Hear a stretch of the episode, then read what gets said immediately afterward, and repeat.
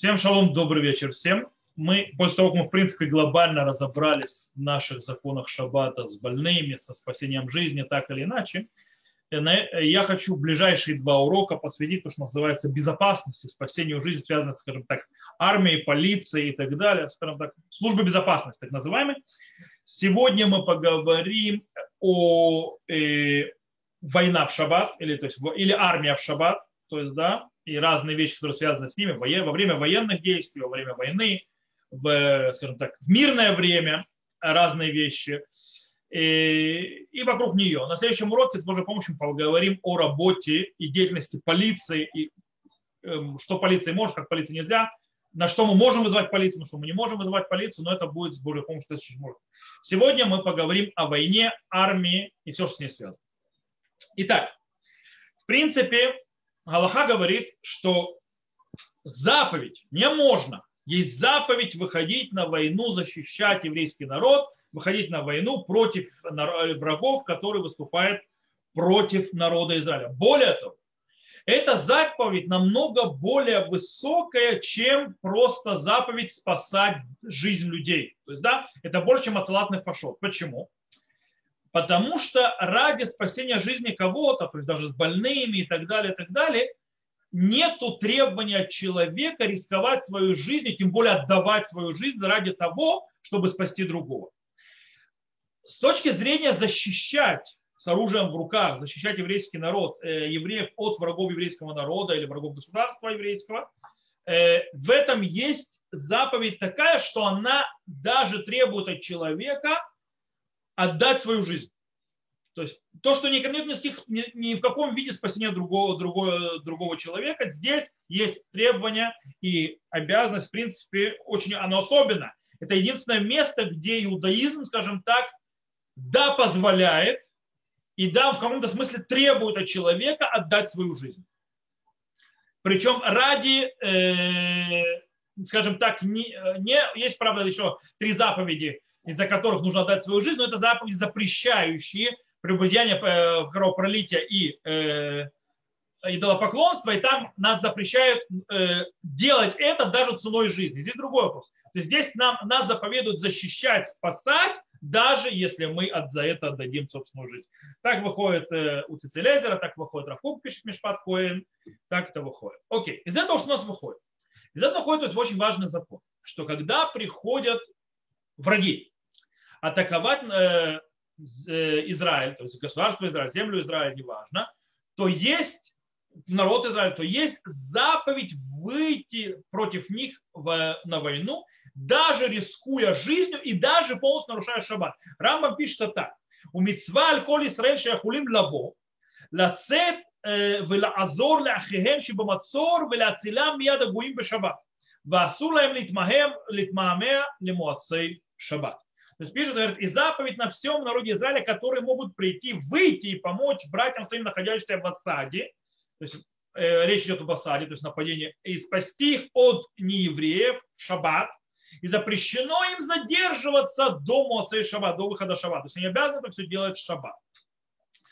Э, более того, то же самое выходит, если мы знаем, то есть, это не только что уже произошло, что уже произошло нападение, но даже если мы знаем, что произойдет нападение врагов, террористов и так далее, и так далее, то у нас есть право и разрешение, даже обязанность выходить против них на войну и даже кататься вокруг и показывать себя для того, чтобы их, скажем так, спугнуть, чтобы они даже не посмели напасть на нас.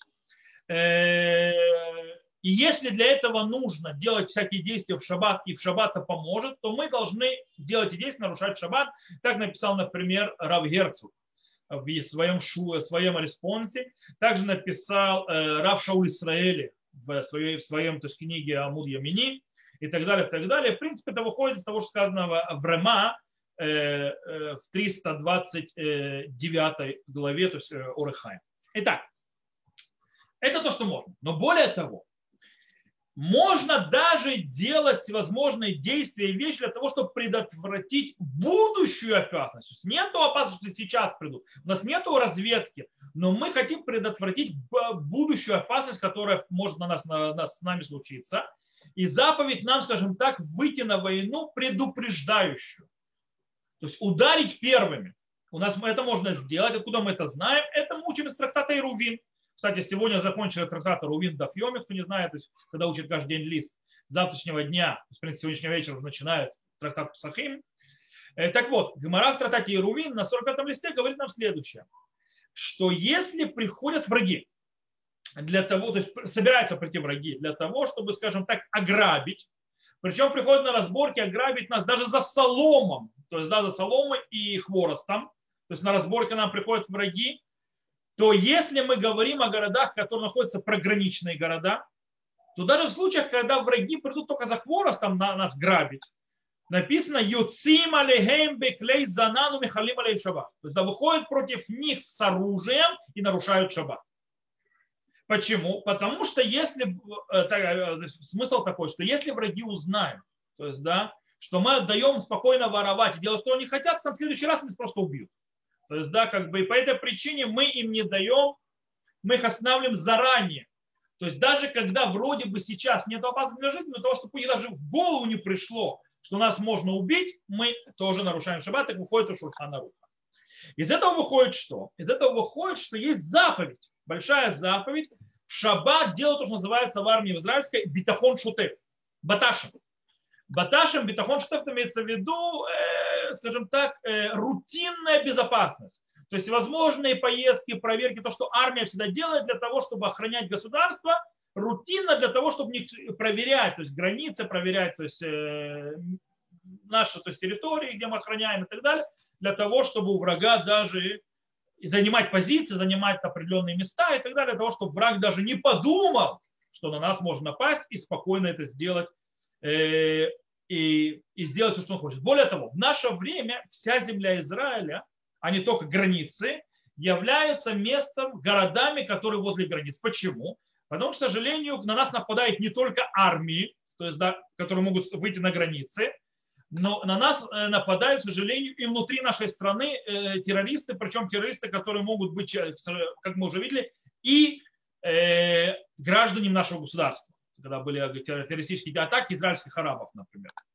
И по этой причине у нас в любом городе может быть произойти, скажем так, э, опасность жизни еврейскому народу, и по этой причине Э, наша армия ведет э, постоянную проверку, чтобы это не этом, и в этом есть заповедь. Настроиться на том, что мы э, не даем возможности врагу нас убить, когда он обратит внимание, что мы, в принципе, не охраняем себя.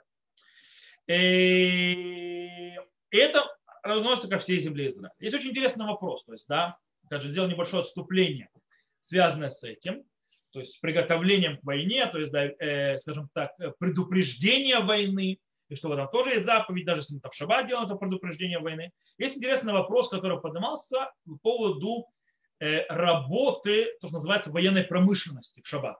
Чтобы, то есть можно ли заводом, занимающимся военной промышленностью, продолжать свою деятельность в шаббат? Производить оружие, всевозможные технику, оптику, э, более сложные, скажем так, э, электронные вещи, связанные с войной так или иначе, но сегодня кто я думаю, что многие знают, во много война кибернетическая, то есть есть война и через компьютеры, есть война и через э, более сложные системы, которые нужны, допустим, оптические и так далее, так далее. Так, далее. Так вот, есть вопрос. Можно ли заводу работать в шаббат ради того, чтобы предотвратить угрозу в будущем? По этому поводу разбирал еще в свое время Рав э, Горен, Рав Горан, Шлома Горан, как известно, был э, первым главным раввином армии обороны Израиля. В принципе, он с 48 года по 60 какой то есть перед тем, как он э, в 60 он ушел, в 66-м или 67 он ушел с того поста. Э, потом был раввином Тель-Авива и очень быстро стал главным раввином Израиля. Так вот, Рав Шлома Горан, он, кстати, создал армейский раввинат. То есть, да, Рабанут Рашид от своих, то есть он его создал с нуля то есть с самого начала государства. Так вот, э, у него есть шут, называется Машин Мильхама, он Машин Мильхама пишет так.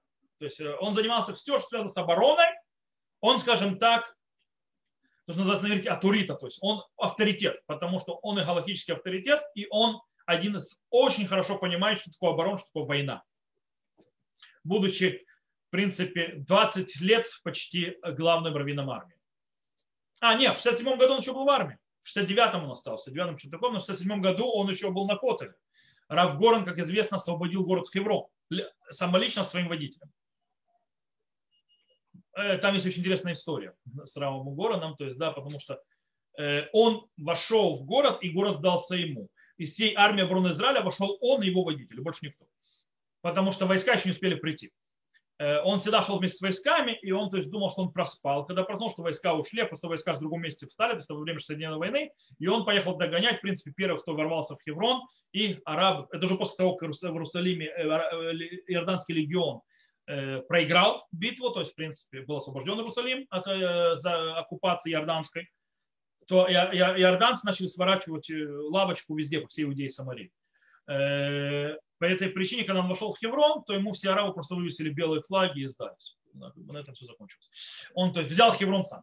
В любом случае, так вот, э, Рав Горен Машин Милхва говорит так, что по принципе можно нарушать шаббат ради того, чтобы предотвратить опасность. Будущую даже опасность, э, то есть чтобы предупредить, чтобы враг не смог напасть и нанести опасность нам. По поводу скажем так, производства оружия, он разрешил это делать с каким условием? Он говорит только с условием, что есть опасность войны, то есть что она начнется. И когда добавочное производство оружия очень важно, и только тогда, когда производство и так уже работает на пределе всех возможных, э, скажем так, возможностей в будние дни, то есть работает во все смены, то есть до 24 часа в сутки не останавливаясь, и только тогда можно разрешить и то, если опасение начала войны очень близко, скажем так, есть уже, скажем так, э, стране, страна стоит, армия стоит в канунут. Канунут имеется в полной головой боевой готовности. То есть в любой момент он начнет срываться, если что. Только в этом случае можно разрешить. Есть интересно, Рав, Рав Милам, это Пнина Аллаха, в своем Пнина Аллаха говорит, Говорит, все это правильно как, э, по поводу того, что говорил Равгорн в свое время, когда действительно воевали снарядами, пулями и так далее, и так далее. В наше время все намного более сложно.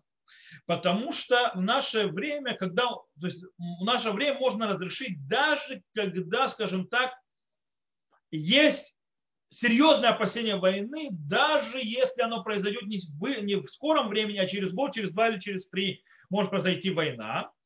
И, и у нас не хватает, скажем, умного оружия, которое даст нам, скажем так, то, что нам надо для войны, скажем так, с тяжелым противником. Э, и так работают, скажем так, как полагается по всем, то есть, скажем так, по всем сменам, то есть 24 часа в сутки. Э, если это работает, и мы и так работают, но в принципе из-за того, что вещи такие, как э, сложная технология и так далее, они занимают дикое время, их очень долго производить. Э, по этой причине он считает, что Рав Милами считает, что если бы Рав Горен жил в наше время, он бы это разрешил, даже если война не сейчас, а через год, через два, через три, а нам нужно подготовить армию, чтобы у него было, было самое современное нужное оружие для защиты народа. Окей. Э, это то, что с завода. Есть интересная вещь. Окей, мы сказали, что нам нужно защищать евреев, то есть да, люб, э, защищать, воевать и так далее. Задается вопрос очень интересный, который, с которым сталкиваются очень часто вопросом эти солдаты в армии, религиозные, что, что им делать. Когда им говорят охранять какое-то место в шаббат, и они охраняют это место, потому что в этом месте есть то, что называется гуляющие светские. То есть светские приезжают на своих машинах, то есть да, всевозможные места, не, скажем так, не самые дружелюбные, там, где нужна охрана, то есть они не самые спокойные, э, для того, чтобы сделать юлю, чтобы погулять. И они делают это в шаббат, нарушая шаббат. Например, приезжают всевозможные, скажем так, водные источники на территориях, в Самарии, в Иудее и так далее. И, в принципе, там нужно охранять, чтобы арабы не сделали какой-нибудь теракт. И вообще это на Голанах, Галилее. Это тоже иногда армии нужно это охранять. И вопрос задает, задает такой, можно ли солдатам охранять в этом случае, когда, в принципе, если бы эти люди не приехали, нарушая шаббат, то не было вообще никуда надо ничего там охранять. Никого там надо было охранять. То есть, не, то есть не будешь это водоемчик охранять. А от чего? Э, так вот. э, на Галаху, снова Равгорн Машим Милхама, говорит на Галаху, что из-за того, что они уже здесь, они уже приехали, они уже находятся здесь, это евреи, которые может принести опасность. Да, они нарушили шаббат, я в этом никак не замешан. Из-за того, что они здесь находятся уже здесь, то тогда солдаты и те, кто должны охранять, могут находиться здесь и доохранять их, даже нарушая шаббат, если не придется им с оружием быть, и быть э, в джипах и так далее. Но им запрещено помогать нарушать шаббат этим гуляющим. То бишь, что это нарушить? Помогать. Помогать, например, есть шлагбаум, то есть, да, шлагбаум, закрывающий дорогу в какое-то место. Солдатам нельзя открывать этот шлагбаум. Они им этот шлагбаум не открывают. Э, или, допустим, э, они, если то есть, у них просят разрешения проехать на место, то есть какое-то, они имеют право давать им разрешение проехать туда. Э, или, допустим, иногда, когда едут в таких места, нужно, чтобы солдат зашел в автобус, иначе не будет разрешения ехать с точки зрения безопасности. То есть иногда то, что происходит, то есть что автобус, чтобы проехать, он должен, чтобы солдат сел в машину, то есть да, возле лобового стекла, защищающий, и сзади ехал джип армейский. Так вот, это, этого делать нельзя. То есть, мы в автобус не То есть, чтобы вам помочь нарушить шаббат, мы не делаем. Если вы уже там, мы вас охраняем. То есть, это, в принципе, принцип. Так оно работает. Когда они уже приехали, там гуляют и так далее, мы там как бы не завязаны, то мы можем их охранять снаружи. И э, это с точки зрения охраны людей, которые нарушили шаббат, и их ну, приходится из этого охранять. Сейчас поговорю немножко о вещи, которая не совсем приятная, но в войне без этого не, не бывает, к сожалению. Есть вопрос, можно ли, если в шаббат тут боевые действия, можно ли в шаббат выносить тело погибшего с поля боя? По-настоящему мы, э, мы учили, что человек, который умерший, он является мукцем, ему уже никто не поможет, его жизнь уже ничем не спасешь. То есть, да, он уже все. Поэтому, по идее, запрещено нарушать шаббат ради него. То есть, да, нужно ждать моцей шаббата и потом выносить. Но, снова Равгорн пишет, можно выносить погибших с поля боя в шаббат. Почему? Потому что нельзя, чтобы они попали в руки врага. То есть мы не, мы не будем рисковать людьми для того, чтобы поставить их охранять. Это реально рисковать жизнью людей просто так, э, ради мертвых. Э, и мы не будем рисковать жизнями людьми, людей, а оставить умерших на поле боя, в принципе, это дать врагам их забрать. В чем проблема дать их врагам забрать? Где это проблема с опасностью для жизни? Очень простая. Точнее, их две. Первое, это бьет по морали солдатам, и она падает, а солдат с попущенной моралью плохо воюет, очень плохо воюет. То есть, да, когда видите, что твои друзья погибли, ты вообще не можешь делать, их враги еще и забрали ты не можешь похоронить, это бьет по морали. Это нехорошо. Вторая вещь, что у нас еврейское общество э, так построено, что оно готово, то есть так построено, это, с другой стороны, милосердное сердце, иногда, правда, его надо скрепить, не всегда получается. Короче, мы не можем видеть даже в случае, то есть, да, что взят заложника тело, мертвое тело, и не похоронено, то есть, как полагается, э, то мы еврейский, скажем так, народ, раньше этого не было, последние десятки лет это появилось, освобождаем террористов живых, которые будут убивать других ради освобождения тела. Поэтому мы делаем все, чтобы тело не досталось э, врагу. Э, кстати, с телом намного проще, то есть можем тянуть время. То есть, да, когда живой попадается, так вообще это кошмар. В любом случае мы можем спасать тело, э, вытаскивать тело то есть с поля боя из-за вот этих вот опасений. Потому что это, в принципе, опасность. Но когда мы уже вы, вынесли тело с поля боя, оно находится уже, скажем так, не в месте, где его могут, скажем, утянуть враги, там уже дело трогать нельзя. То есть до Муцей Шаббат остается, то есть нельзя заниматься. Все занятия будут с ним Муцей Шаббат.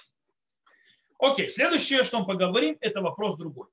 Можно ли начать войну в Шаббат? То есть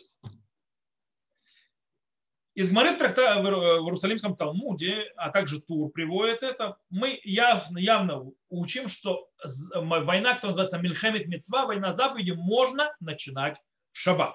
Как это сделали еврейский народ, народ Израиля во времена Иошуа, когда они захватывали Ерехо, это произошло когда? Это произошло в шаббат. То есть захват Ерехо произошел в шаббат, и нет в этом проблем. Теперь есть вопрос. Окей, хорошо, замечательно. Э, завладевание землей Израиля сегодня, это как? Это заповедь или не заповедь? Это война заповеди, не война заповеди.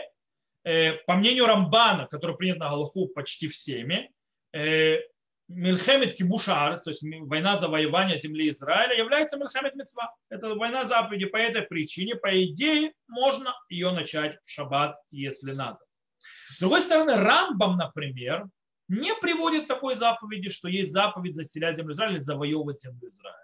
Но Рамбам согласен с другим. Рамбам согласен, что если есть опасность евреев в земле Израиля, то тогда, естественно, э, война, за, скажем так, обороны, оборонительная война является войной с заповедью по определению.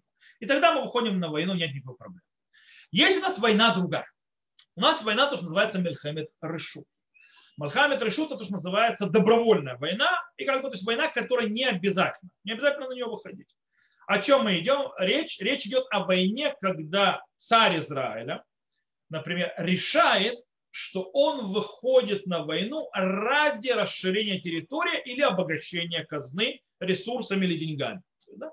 Как царь Давид, Ратив Брахот Мара рассказывает, что царь Давид, э, когда пришли к нему на, э, Э, то есть утром он там, после того, как он учился, говорил псалмы и так далее, с утра к нему пришли, ему вошли, то есть не утра, под утро, к нему вошли мудрецы и сказали, что советники так и так, мол, народу Израиля кушать нечего.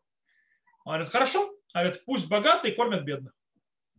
Э, на что ему сказали мудрецы, скажем так, э, что ворон не может накормить льва и, скажем так, и что колодец не может заполниться своими стенами. То есть, короче, они сказали, что даже если мы все, во всех богатых отберем, то есть, да, это недостаточно. Вот. И тогда что он сказал? Он позвал тогда Сангедрин, то есть представителя Сангедрина, позвал э, военачальника и так далее, в принципе, отправился на войну, то есть, да, пусть, э, э короче, идите воюйте, чтобы достать, чем пропитать народ Израиля. Э, вот такая вот война. В этом случае, э, кстати, эту войну нельзя начинать без согласия, то есть без того, то есть без того, что у народа есть царь Израиля, без царя Израиля нельзя начинать такие войны. И во второй, без разрешения и согласия 71 Даяна Сангедрина.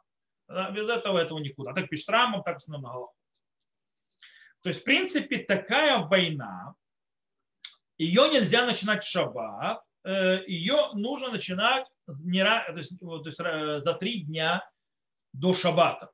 Сейчас мы разберем с ними отдельно. Кстати, нужно понимать, что это за такое, э, что это за завоевание, можно сказать, что евреи тоже завоевывали земли, что царь Давид пошел завоевывать. Нужно понимать, что мы говорим о древности. Сегодня никто такие войны не ведет. Есть те, которые ведут, но мы не ведем. В древности, если ты не ведешь такие войны, то есть на фоне всех твоих соседей, тебе конец. То есть ты просто не выживешь твое государство не выживет, в конце концов тебя сожрут. По этой причине ты обязан делать такие войны. Это как бы культура такая.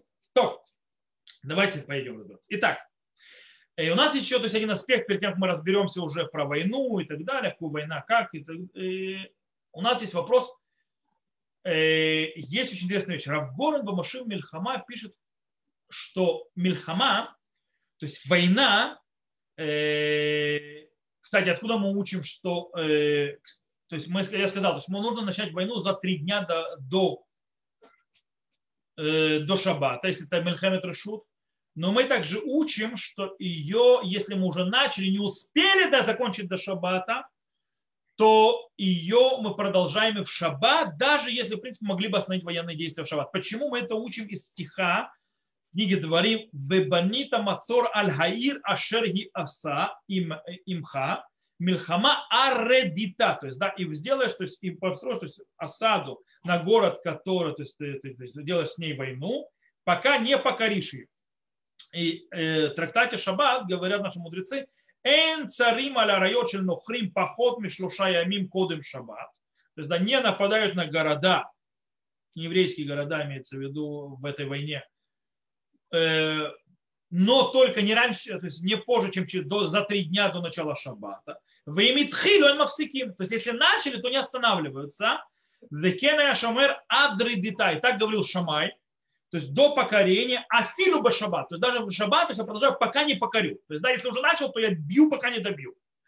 Э, таким образом, говорит Равгорен, что из этого, кстати, то, что мы говорим ад, адредита, то есть до пока не побьем, то есть даже в шаббат, Равгорен говорит, что разрешение воевать в шаббат намного более широко, широко, широкое, чем даже разрешение нефиш. Он говорит, что Мильхемит Мецва, то есть война ради заповедь, она утра бы шаббат. Утра бы шаббат имеется, что она полностью разрешена в шаббат. То есть, в принципе, нет ни ограничений. В отличие от пикох нефиш, то есть да, опасность жизни, когда это только тхуяется в шаббат. То есть как бы шаббат отодвигается, но не уходит. Нет разрешения в шаббат. Мы то есть делаем все возможные вещи, чтобы как можно меньше нарушать шаббат. Понятно, чтобы не задерживать ни в коем случае спасения, но это так. Когда мы говорим о войне, мы, Равгарн говорит утра. Утра имеется полностью разрешено, то есть нет ограничений. Когда я воюю я в шаббат, я воюю то есть без всяких ограничений. Это то, что он учит из этого стиха. Э, и, кстати, из этого можно понять, э, то, что он объясняет то, что Рамбам. Рамбам написал, что нельзя то есть, начинать э, осаду позже, чем за три дня до шаббата. И объясняет Рамгора, что Рамбам имеет в виду, что только в местной войне, то есть там как в точечной. Когда мы говорим глобальной войне, вообще это неинтересно. Утра, то есть все разрешено. Хочешь начать осаду в шаббат, начинай осаду в шаббат. Когда мы говорим о Мильхама Кулеле, то есть в сплошной войне, а не какому-то местному то есть, э, войне. Но это Равгор. Большая часть алхимических авторитетов, э, скажем так, базирует разрешение выходить на войну и защищать еврейский народ во время войны в шаббат именно на базе законов пикуах нефиш, то есть да, спасения души, то есть спасения жизни людей. По этой причине у нее те же правила. Жена хуя, то есть да, нет полного глобального разрешения, то есть все стоит на э, том, что и дхуя. Э, кстати, есть те, которые сильно из Рамбама выучили, которым процитировали, что, кстати, Радбаз это понял так, что даже война, скажем так, ради заповеди, мы не начинаем осаду городов э, позже, чем за три дня до начала шаббата. Да, что на неделе имеется в виду. Э, правда, в Туре это сказано только про э, Мальхемет Решу, то есть, скажем так, добро, добровольную войну, не войну заповеди, а про войне заповеди нет никаких ограничений. В любом случае, все это правильно, и все эти деления, ограничения и так далее, только в каком случае, если тот же эффект э, войны и победы в ней добивается, даже если мы не начнем ее в шаббат.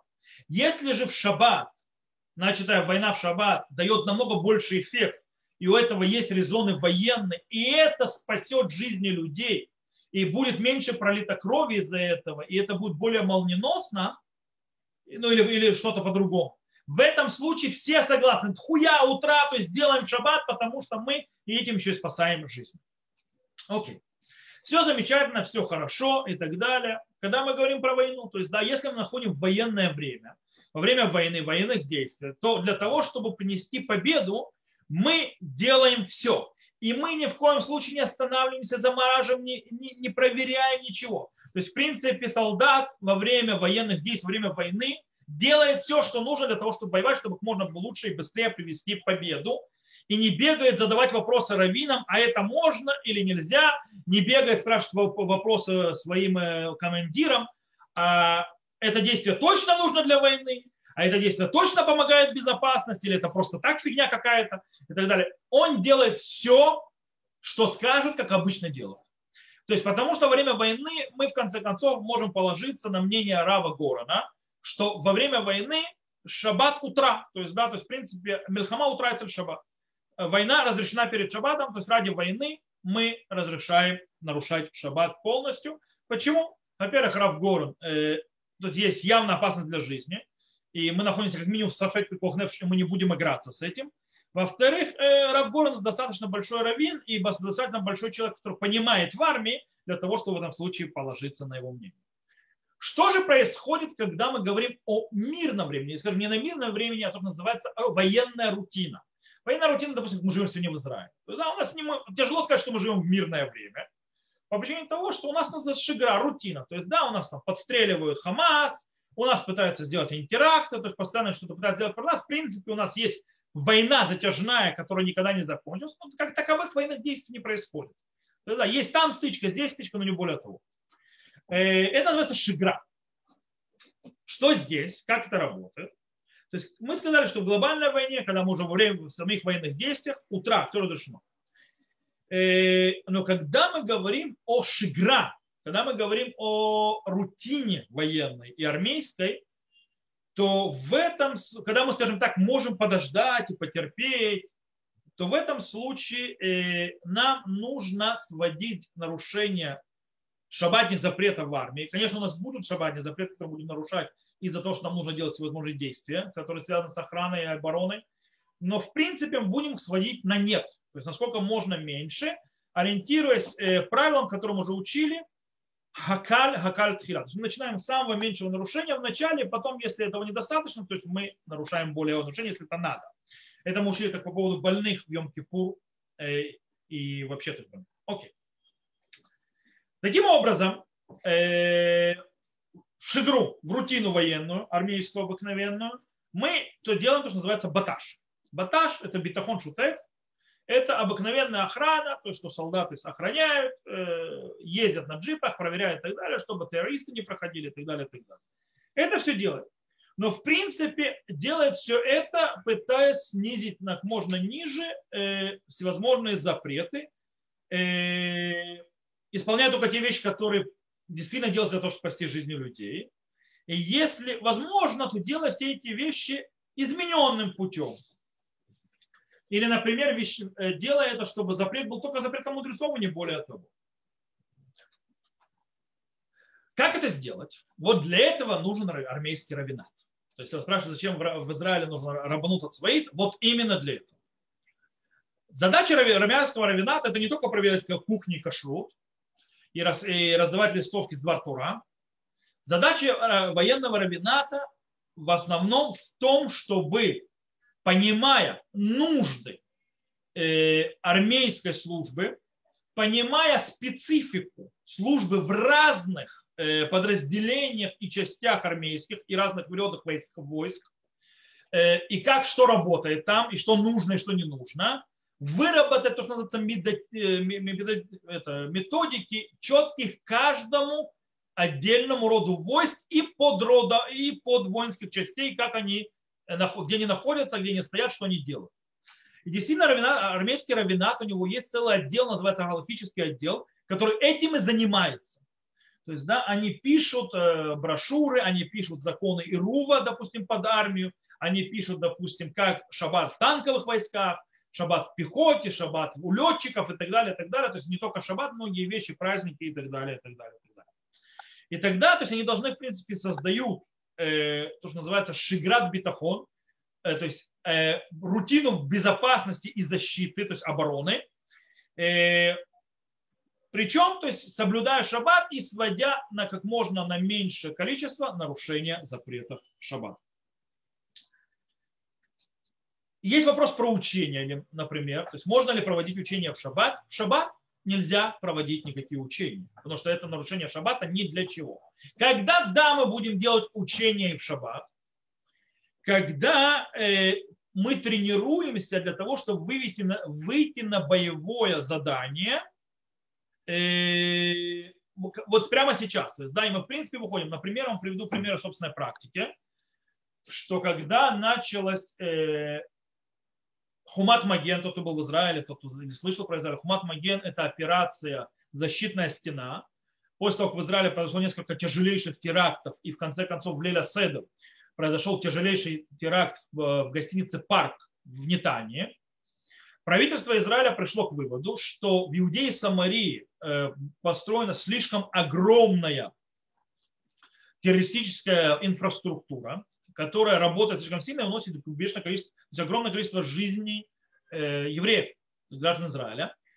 И было решено правительством провести боевую операцию по зачистке инфраструктуры, то есть захватить, в принципе, те города в Иудее и Самаре до Хумат Маген, до защитной стены, э, система работала так. Мы, в принципе, отдали э, палестинской автономии с ее силами безопасности, так называемая палестинская полиция, которая по армия, мы им отдали, то есть в тех местах, то есть то, что называется зоны A, то есть да, зоны на, на территориях делятся на A, B, C. A – это полный контроль палестинской автономии с ее силами безопасности. B – это общий контроль между палестинской автономией и израильской армией.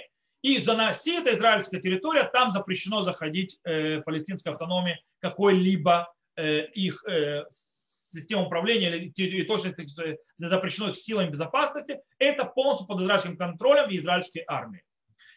Так вот, до Хумат Маген мы, до этой операции, мы не заходили в зоны А вообще. И под этим прикрытием построилась бешеная инфраструктура террористических организаций. Потому что там не было. Э, мы, задача была зайти во все эти места, разрушить инфраструктуру террора и остаться там. То есть, в принципе, сегодня, кто не знает, армия заходит в зоны А, как и заходит, то есть спокойно, когда им надо. Она там не находится, но если ей надо делать какую-то операцию, она просто заходит туда и делает эту операцию, то есть как и делала раньше. То есть, в принципе, это произошло после Хумат Маген. Что произошло Хумат Маген? Э, в тот год Леля Седер был в среду вечером. То есть, в принципе, Песах был, первый день Песаха был Йом Хамиши. То есть, да, в среду вечером был Леля Седер, Йом Хамиши, поэтому э, правительство засело, то есть заседать и решать в четверг вечером, то есть да, после окончания первого дня праздника, после этого теракта. И было решено той ночью начинать призыв массивный, то есть э, резервы, начинать операцию. Э, и поэтому резервы призывались, когда в пятницу начали призывать резервы, то есть к шаббат холомой. Меня, допустим, призвали в 2 часа дня в пятницу. Мне просто позвонили по телефону и призвали. То есть, да, прийти на сбор. И мы пришли туда, то есть, да, шаббат начался, машины ревели, танки ревели и так далее принципе, тренироваться для того, чтобы идти уже на войну, мы начали в шаббат. Это можно. Почему это можно? По причине того, что это не тренировка, как бы скажем, рутинная тренировка, которую все постоянно делают солдаты для того, чтобы не забыть и э, постоянно, то есть как бы держать себя в боевой готовности, правильно? Э, это в шаббат нельзя делать. Речь идет именно о подготовке непосредственно операции, которая должна начаться вот как можно быстрее. То есть это военная операция, причем ее в конце концов, то есть военная операция, настоящая война была. То есть, да, э, у них погибло, правда, несколько тысяч террористов и боевиков. У нас, к сожалению, погибло несколько десятков э, солдат, но мы зачистили. Мы уничтожили инфраструктуру в Иудее Самарии, по сей день там ее нет. То есть они на максимум, на что невозможно у них, то есть то, что они могут делать, с ножами кидаться. До этого они взрывали автобусы, они взрывали, смертников посылали. Теперь они этого не могут делать. Э, но мы заплатили тоже немалую цену, но они тоже заплатили немало. То есть у них были тысячи убитых боевиков. Э, окей. То есть, в принципе, это то, что понятно. Теперь, хорошо. Вопрос, который мы должны теперь решить, можем ли, на кого мы полагаемся? То есть, можем ли полагаться на боевого командира, что он говорит, что вот это вот задание или то задание, которое вам нужно будет делать, оно да, действительно нужно для безопасности, и ради этого можно нарушать шаббат. Причем нужно понимать, многие командиры не являются религиозными людьми. Многие командиры в армии являются людьми светскими. Когда он религиозный, он хоть понимает хоть что-то. Светский далеко не всегда понимает. Поэтому можно, нельзя, что происходит. Как полагаться, не полагаться. Когда приходит командир, говорит, сделай то, то, то, то, то, то, это в шаббат. И ты явно нарушаешь шаббат то есть, э, э, в армии. Как бы нужно делать, не нужно э, и так далее. Скажем так, в нормальной ситуации, когда все идет нормально, когда нет проблем, мы полагаемся на командира.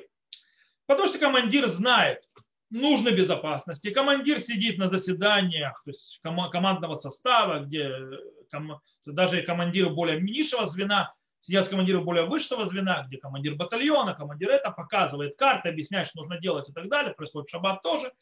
И, э, и говорит, что нужно сделать. Допустим, нужно выставить туда, нужно, допустим, поставить туда джипы, отправить и так далее, в зависимости от того, что какие есть разведки э, сообщений. И вообще просто нужно как бы показывать себя, что мы здесь находимся. Неважно.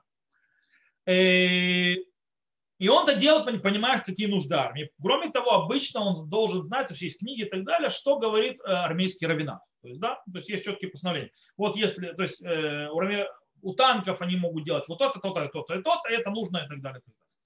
То есть, в принципе, и тогда, если все нормально, то есть командир то есть, работает по системе, то есть, да, что есть доверие, командир знает, э, что нужно для безопасности, говорит, делать только которая да, нужна для безопасности, плюс есть брошюры главного равената армии, все такое, то в этом случае, в принципе, получается, когда человек, солдат религиозный получает приказ нарушить шаббат, он должен понять, когда в нормальной ситуации, что это нужно для обороны, и он нарушает шаббат, делает то, что нужно делать. Теперь. Но когда, скажем так, доверие командиру треснуло, когда это может произойти, например, э, когда командиры плевать хотели на распоряжение главного равената армии, или, например, Рабану, главный равенат армии не делает своей работы, то есть не э, занимается, скажем так, объяснением, что можно и что нельзя, или, например, когда командир дает нелогичные приказы, которые явно не выглядят вещи, которые нужны для безопасности. Ну, спокойно. Э, это явно не действия, которые нужны для безопасности. Как мне однажды, то есть командир мне сказал, то есть, э, есть в шаббат идти на, на место, где нужно охранять. Я сказал, пойду пешком. Нет, ты пешком не пойдешь. Это 10, 5, 10 минут ходьбы. Даже какой 10, 7 минут ходьбы пешком. Он мне сказал, нет, ты поедешь на машине. Я говорю, ну это не нужно. Говорит, это для безопасности. Какая безопасность? Ты мне морочишь голову. Он пытался заставить меня. То есть, он, в конце он съехал. То есть, да, э, так вот. Что делать в этом случае? Он, кстати, как я пререкался. То есть, да, он говорит, когда солдату абсолютно понятно. Несмотря на слова командира, то есть, да, что э, этот приказ Э, требует а совершенно неоправданного нарушения шаббата, то есть это ничего как не связано с безопасностью, никакой безопасности не ведет, ему запрещено исполнять этот приказ. То есть просто запрещено. Потому что он не, потому что нарушение шаббата делается только ради пиков нефиш, только ради обороны, только ради защиты. В случае, если солдат не понимает, ситуация непонятна, то есть, да, может быть, да, это проблемы безопасности, может, нет. То есть, спорная такая ситуация, в этом случае солдат должен выполнять то, что делает, потому что сфек пикуах нефеш духе шаббат. То есть сомнение, вопрос э, то есть безопасности, спасения души, то есть он вталкивает шаббат. Но после шаббата солдат обязан что сделать? Сделать проверку с главным равенатом армии. Спросить, правильно это было, неправильно.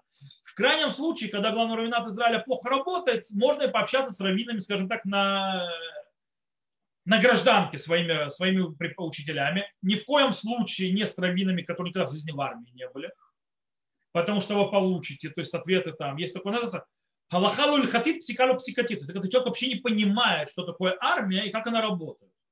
Я слышал однажды, то есть один солдат позвонил, то есть начал такой хазек, то есть решил стать харидим вместо того, чтобы быть э, религиозным и начал задавать вопросы харидимным раввинам, которые в армии в жизни не были.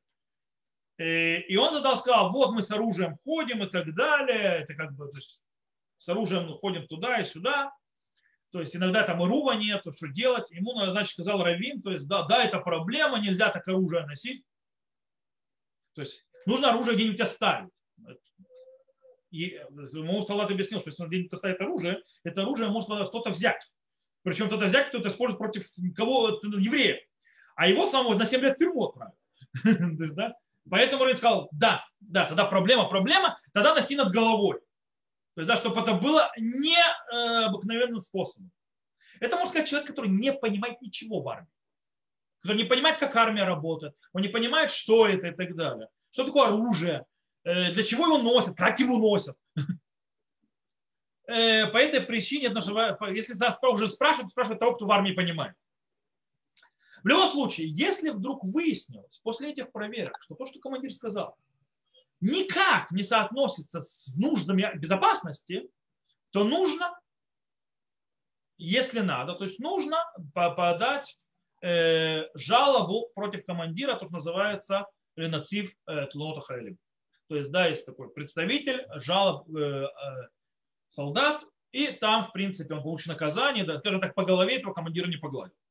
Э, у меня, кстати, было такое, то есть, правда, не связано с шабатом, у меня командир сказал, что я должен приехать в определенное место э, в 8 утра из моего дома.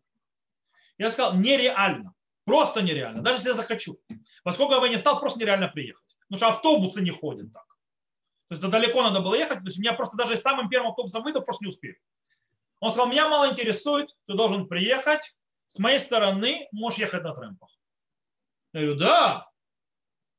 Дело в том, что трэмп это автостопом. В Израиле, кто знает, в армии автостопом ездить категорически запрещено под э, наказанием тюрьмы. Потому что очень часто солдат так и похищают. То есть, да, поэтому э, могут трибунал поставить. Я говорю, хорошо. Я, выезжаю на, э, на, на трэмпах, и потом прихожу и говорю, то есть командирам, которые выше него стоят, я приехал сюда на трэмпах, и я получил приказ это сделать от такого-то командира. Готов? Он сразу съехал с темы. То есть, да, ладно, во сколько сможешь приехать? То есть, да, с точки зрения... Он понял, что он сам пойдет под, э, под, под трибунал за такие приказы. Поэтому, когда приказ незаконный, армия умеет наказывать командиров, которые дают незаконные приказы. Окей, хорошо. А как вот мне понять, это приказ, да, важен, то есть да, есть в этом э, важность, то есть, э, то есть в этом есть опасность или нет. Как это решу? Например, скажем так, ведь опасность такая вещь. Много в жизни опасно. На машине ехать опасно, можно в аварию попасть. Но знаешь, что мы не будем ехать на машине? Гриппом болеть тоже бывает опасно, можно в больницу загреметь. Но мы же не всех отправляем в больницу. С короной отправляем. Кстати, даже с короной далеко не всех отправляем в больницу. То есть, да? То есть а есть люди, которые отправляем, есть, которые нет, хотя ну, это считается опасность. То есть далеко не всегда мы даже то, что является как бы вроде опасностью, мы действительно считаем ее опасностью. То есть как мы определяем, когда, как, как, как решать, что вот сейчас опасность? Мы об этом говорили. Мы говорили, то есть Раб Унтерман пишет, допустим, в Шевет Миуда, э, и Рашум Занова, когда с этим согласен, когда в будние дни в этой ситуации я реш... будет считаться, что это опасность, и мы будем делать все, как будто это опасность, это показатель, что опасно. Если мы переведем на армию, как это в армии работает, то мы переводим снова на будние дни, обыкновенные будние дни. Если ради этого действия то есть армия будет останавливать все для того, чтобы он действовал, что считает важное, включая не даст солдатам отдыхать, э, при, при, при, остановит э, еду, то есть там люди там останутся без еды, или не знаю, или, то есть для того, чтобы это сделать, или прекратят, скажем так, э, выступление какой-нибудь певицы, которую в армию привозят периодически. То есть такое то, самофа бедур, то есть какое-нибудь развлечение. Это показатель того, что это надо с точки зрения боевых, то есть это нужно армии. Если же в будний день от этой вещи могут, так скажем, отмахнуться, чуть позже сделаем, сейчас, сейчас покушаем, сейчас поспим и так далее, позже сделаем, это показатель того, что это не опасность. Э, то есть так можно это определять. Окей, с этой темой закончим. Вау, время уже много, давайте еще у нас много, еще есть много советов старым. Я хочу сегодня армию закрыть, не хочу переносить на следующую неделю. У нас про Миштару еще много говорить. Итак, есть вопрос еще один интересный. Э, мы, есть вопрос, можем ли мы делая какую-то вещь, то есть сделать параллельно что-то, что по идее не важно для армии, для победы, но нам это будет удобно. Допустим, даст, э, даст какой-то отдых. Например, то есть какое-то побочное действие вроде для спасения жизни, но оно идет заодно с со спасением жизни. Кстати, в армии такие вещи часто происходят. Например, мы в трактате Йома рассказываем, уже, по-моему, говорили об этом, что можно делать действия, которые предназначены для спасения жизни, когда побочно с этому мы, скажем так, получаем еще разные удовольствия, которые, или, скажем так, пользу какую-то, которая не связана обязательно с спасением жизни. Например, ребенок, который упал в воду, то есть, да, мы можем бросить сеть, чтобы вытащить ребенка, а вместе с ним еще рыбку. Окей? Э, таким образом. Это можно. Э, или, например, ребенок упал в колодец, то есть, да, и мы для того, чтобы достать его туда, должны спуститься туда, и по дороге делаем ступеньки, чтобы туда спуститься. То есть эти ступеньки можно сделать. И так что на Галхушманов. Теперь вопрос. Можно ли, скажем так, направлять для того, то есть для того, чтобы сделать вот это вот еще что-то. То есть, да, так изначально рассчитывать на это, изначально, то есть как бы направлять наши действия, изначально э, брать это, скажем так, в расчет и выстраивать по этому план, как мы будем спасать, чтобы еще заодно и пару вещей сделать. Есть спор между мудрецами первых поколений, между Рушини по этому поводу. В армии есть больше возможности разрешить это по причине того, что э, там больше места э, разным действиям, которые являются частью спасения или службы, или то, что называется э, рутинным действием для обороны, для того, чтобы, скажем так, спугнуть врага. Из этого выходит так. Допустим, солдаты, которые выезжают на джипе делать э, то, что называется сию, то есть, да, я не знаю, как это по-русски перевести служит сьюр, то есть как бы ездят, то есть смотрят территорию, показывают, что мы здесь находимся, то есть, да, чтобы враг видел, что мы здесь, и заодно, если что-то не так, чтобы реагировать или увидеть, то есть, да, и видеть, что не было. Сиюр. Если у этого сиюра, то есть этой поездки, есть четкие, то скажем так, э, э, выработанная траектория, где они должны проехать, то нельзя сдвигаться ни вправо, ни влево с него. Допустим, нельзя там, ты едешь, у тебя четкий маршрут, ты не можешь с этого маршрута съехать, допустим, если у тебя справа или слева находится, допустим, э, какая-то база, и там твои друзья, заодно и друзей, наверное. Этого нельзя делать, если четкий маршрут. Также нельзя остановиться, допустим, где-то там съехать в бок для того, чтобы поесть. Ну, что личное нарушение шаббата. Но в случае, когда нет четкого маршрута, кстати, большая часть поездок нету четкого маршрута, то есть есть как бы местность, где ты должен охранять, но у тебя нету, ты должен ехать вот по такому маршруту и все я, в принципе, катайся там, то есть, да, выстраивай себе маршрут, и когда дают солдатам возможность, допустим, раз в определенное время остановиться для того, чтобы поесть или просто передохнуть, размять кости, то есть да, не можешь постоянно в машине сидеть с этим оружием, в касках и так далее, э, то тогда этот отдых можно продумать изначально и построить точки, где я могу остановиться. Допустим, заехать, то есть там какой-то там там есть скамеечки, там сесть, посидеть. То есть, да? Или, например, если заезжают э, джипы, они заезжают для того, чтобы показать присутствие своего в еврейских поселениях. То есть, да? И они, да, заезжают в поселение, чтобы проехаться по поселению, показать террористам, если вдруг они видят, что армия здесь катается, то если в часть этого сиура э, входит и за, за, заезжать в поселение, то можно солдатам просчитать так, чтобы они, допустим, заехали в поселение, остановились возле синагоги, Зашли даже, если надо помолиться Минху и так далее, то есть если им разрешено то есть, отдохнуть, или сесть, поесть, сделать пидуш и выехать дальше. То есть а, это возможно. Почему? То есть как бы и делаю побочное действие, но это часть того, что я делаю, все равно, ну как бы все равно э, можно это делать или не, то есть, э, то есть можно это делать, если нет четкого маршрута. Если четкий маршрут и он не учитывает заезды в, в, в какое-то поселение или в то место, где ты хочешь посидеть, то ради собственного, скажем так, удобства это делать нельзя. Есть еще очень интересная вещь. Э, если солдат отпускают домой на шаббат и говорят, что в шаббат будет какое-то военное действие или какая-то операция, вы должны вернуться в шаббат. Можно ли выезжать в данном случае на шаббат? кстати, связано похоже на то, что, как мы говорили, все те же основы законов, как мы говорили про поездку врачей или медсестер в больницу и так далее. То, в принципе, в этом случае, если солдаты четко знают, что у них в шаббат придется возвращаться, нарушая шаббат, естественно, нужно будет ехать, то им нельзя выезжать с базы, они должны остаться на базе.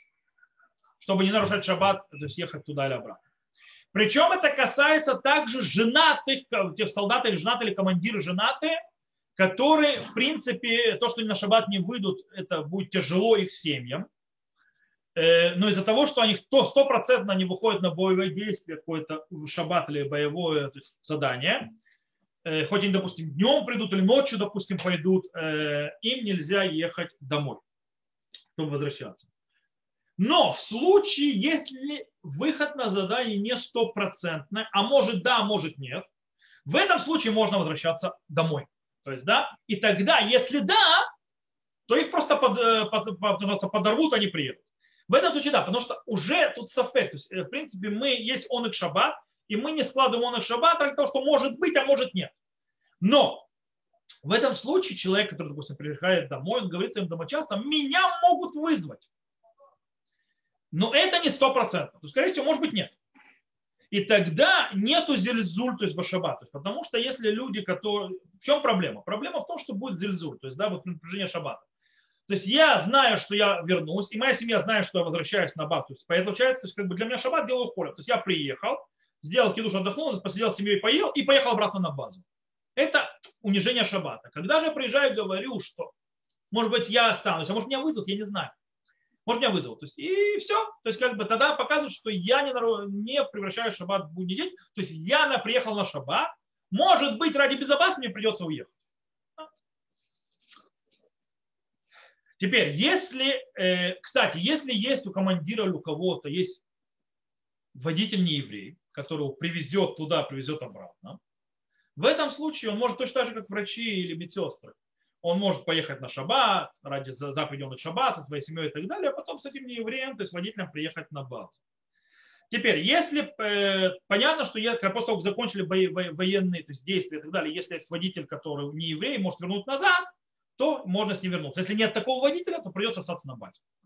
Нельзя э, возвращаться, даже если было сомнение, что да, вызовут, да, не вызовут, то есть ты уже поехал, вернулся, то есть без водителя такого ехать нельзя. Теперь, кстати, если э, вы живете в поселении, вы позвали солдат, ну что вам что-то показалось подозрительно, но проблема уже решена, позвоните солдатам, скажут, чтобы они не ехали, потому что это меньше нарушения шаббата, чем они приедут просто так, плюс отрывать их от службы, плюс может, там многие солдаты светские не увидят, а, то есть вы нам не позвонили, сказать, чтобы мы не приезжали, только из-за того, что вы не хотите звонить по телефону в шаббат, то есть мы в следующий раз не приедем. Поэтому что тоже опасно.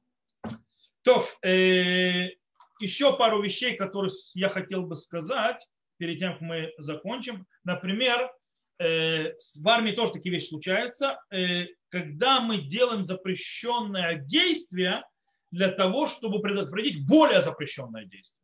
Например, э, в армии есть генератор. То есть да, генератор работает, допустим, обслуживают, э, дают свет там, на, скажем так, на муцавах. Э, ну, муцавы это как бы такие фортпосты. То есть да, на фортпостах, на палатках и так далее. И генератор работает на бензине. То есть, да, у них бензин может шаббат прекратиться. То есть, да, и можно долить бензина в генератор, Э, а, и не ждать, пока бензин закончится, генератор бух, выключится, и потом начинает все разжигать с самого начала. Потому что залить бензин в радиатор вроде добавляет горение. Это меньше запрет, чем потом в кучу запретов делать, разжигать, ну, то есть заводить снова радиатор, э, генератор и так далее. Кстати, допустим, добавление горючего, по мнению Роша, это вообще запрет мудрецов. По мнению Тосфа, да, это запрет Торы, но все равно это будет один запрет Торы напротив кучи запретов Торы, которые будут потом если дать ему остановиться. Кстати, то же самое, допустим, Йом Кипур. Солдат, который знает, что его, ему нужно будет на определенный момент Йом Кипур выйти на, э, на боевое действие, и ему нужно быть, тогда уже есть и пить, то лучше, что он будет все это время, весь Йом Кипур, есть то, что называется башурим, маленькими порциями, с самого начала Йом Кипура. Потому что это намного лучше, чем потом придется есть и пить полностью для того, чтобы выйти на боевое задание. Так он будет постоянно в нормальном состоянии. Но если нет стопроцентного вообще варианта, что он будет что-то делать, то есть, может быть, если есть шанс, что он будет поститься в Йом-Кипур, то он начинает поститься, и только если надо будет в Йом-Кипур есть и пить, то он будет есть и пить.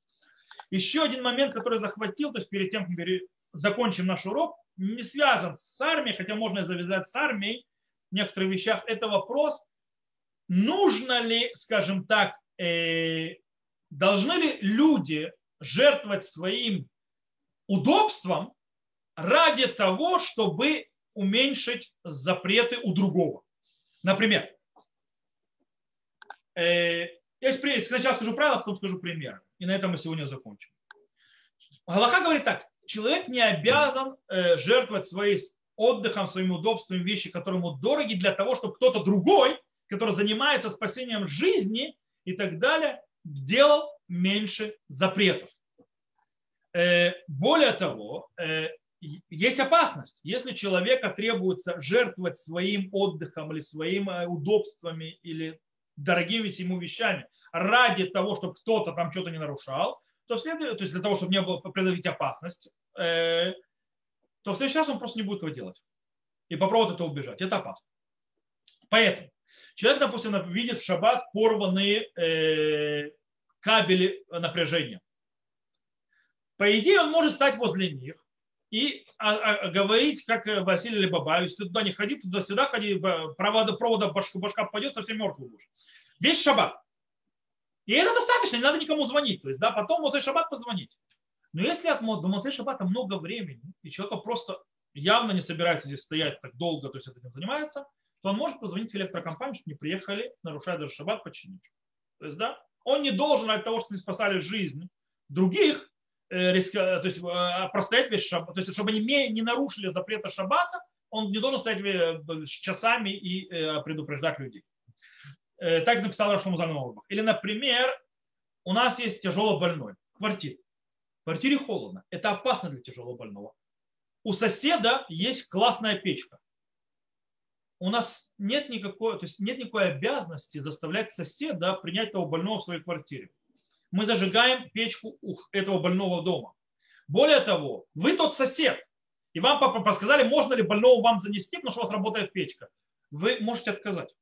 Вы не обязаны э, для того, чтобы кто-то не зажигал печку, то есть, да, как бы риска, то есть, за, э, э отдавать свое удобство и так далее. Или, например, э, солдат, находящийся, охраняет какой-то объект на вышке он не обязан э, э, охранять бессменно ради того, чтобы не ездил джип, развозящий солдат на смену. Он может съесть, слехать, съехать, э, то есть сойти с охраны, то есть, да, что привезли другого. Кстати, по этому поводу, можно ли меняться со светским, если светский предлагает поменяться а, это, дежурствами. Например, светский говорит, дай мне шабаты, а ты мне поменяй в будние дни. То есть религиозно поменять. То есть тебе шаббат неудобно, давай в шаббат буду в храме, мне все равно, а, а, а ты за меня в будние дни по, по, поохраняешь. Так вот, э, если нету опасности, что э, шаббат будет, скажем так, пренебрежение к шаббату произойдет со стороны светского на этах, он то есть будет э, вести себя очень плохо на этой посту и будет дико нарушать шаббат, то есть, э, если, то есть если есть в этом опасность, что он будет больше, чем ты, как а ты будешь нарушать шаббат не больше, чем что надо для обороны, то тогда не соглашается. Если же он не будет нарушать больше, чем требуется ради обороны, обычно, то есть, да, допустим, э, как обычно сидят и светские всегда, не, ничего особенно сверхъестественного, то в этом случае на это вполне можно согласиться. Э, только некоторые, то есть э, религиозно у него будет ольных шаббат, сможет пойти помолиться по-человечески и так далее. Э, светский будет меньше нарушать шаббат, потому что не будет торчать перед телевизором или перед компьютером, будет сидеть на охране. Э, но это с одним условием, что религиозно не предлагает этого никогда. Он только отвечает на просьбу светского. Почему? Потому что есть заповедь самому хранить. То есть, да, если ни в коем случае не будет нарушения вообще, то есть, если, допустим, этот светский Э, скажем так, разгильдя, и мы знаем, что он будет в телефоне сидеть на, на охране, э, вместо того, чтобы следить, чтобы никто не прошел, то тоже нельзя соглашаться на смену. Потому что на тебе лежит заповедь, то есть э, охранять. То, это по поводу охраны. Есть еще интересная вещь. Если мы должны выехать на джип или на танк, то есть солдат, теперь есть ирув очень часто, то есть у ишувов, то есть да, когда ты в горах есть ирувы. Если на джипе или танке поеду, то есть прямо, то я этот руф сорву. Но для того, чтобы его не сорвать, мне придется круги наваря, наварять, то есть больше бензина тратить, больше ехать. Но если я сорву руф, то люди потом не смогут на улицу ничего выносить. Я не имею права ехать на танке или на джипе по этой короткой дороге, срывая и руф. Потому что мне никто не дал права причинять неудобства тем людям, которые делают в этом Ишуве. Если я иду спасать, поэтому я иду вокруг. На той же системе работает, например, э, что если кто-то везет, допустим, скорая везет э, больного в больницу, или я еду на машине больного в больницу везу, э, я могу сократить дорогу, меньше ехать, но мне придется проехаться по полям или по огородам чужих людей, то есть, да, подавив им то, что они там выращивают, у меня нет никакого права это делать. Я не имею права ради того, чтобы я типа меньше нарушал шаббат, Э, давить то, что, скажем, мешать людям. По этой причине я делаю, э, как полагается, то есть без того, чтобы нарушать людям. То есть все это, все, что я говорю, все Рафа Музальман Горба. То есть, да, это он приводит, это Шмират Шабат Килхата приводит, Цицелезия в некоторые вещи приходит и так далее. То, на этом, я думаю, мы смогли обхватить все, что связано с армией и с обороной и так далее, и так далее, и побочные вещи, которые и в рутину, и в войну, и э, Бойзат Ашем на этом мы закончим. На следующем уроке с Божьей помощью мы начнем разбирать полицию в шаббат. Да, все деятельность полиции в шаббат и так далее, и так далее. То есть обыкновенная, вызов полиции, их работа полиции, ловить воров, что делать с ворами. И не только с ворами, это все с Божьей помощью на сегодняшний день. Э, то э, на, на этом мы заканчиваем. Э, все, кто нас слушал в записи, всего хорошего. До новых встреч. Увидимся.